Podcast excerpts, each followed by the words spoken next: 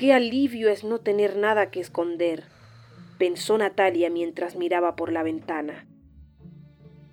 En la sala de la casa de al lado, el vecino besaba otra vez a una mujer que no era su esposa. Y aunque ésta también tenía un largo cabello negro, no era la misma de la semana anterior.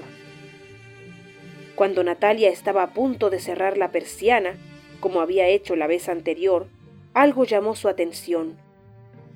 La mujer parecía luchar para zafarse del abrazo del vecino, pero en lugar de soltarla, éste la sujetó violentamente por el cuello hasta que cayó inerte. Natalia sofocó un grito y cerró atropelladamente la persiana. ¿Acaso estaba muerta? Había pasado lo mismo con la anterior. ¿Qué haría? Ahora también tenía un secreto, pero no era totalmente suyo.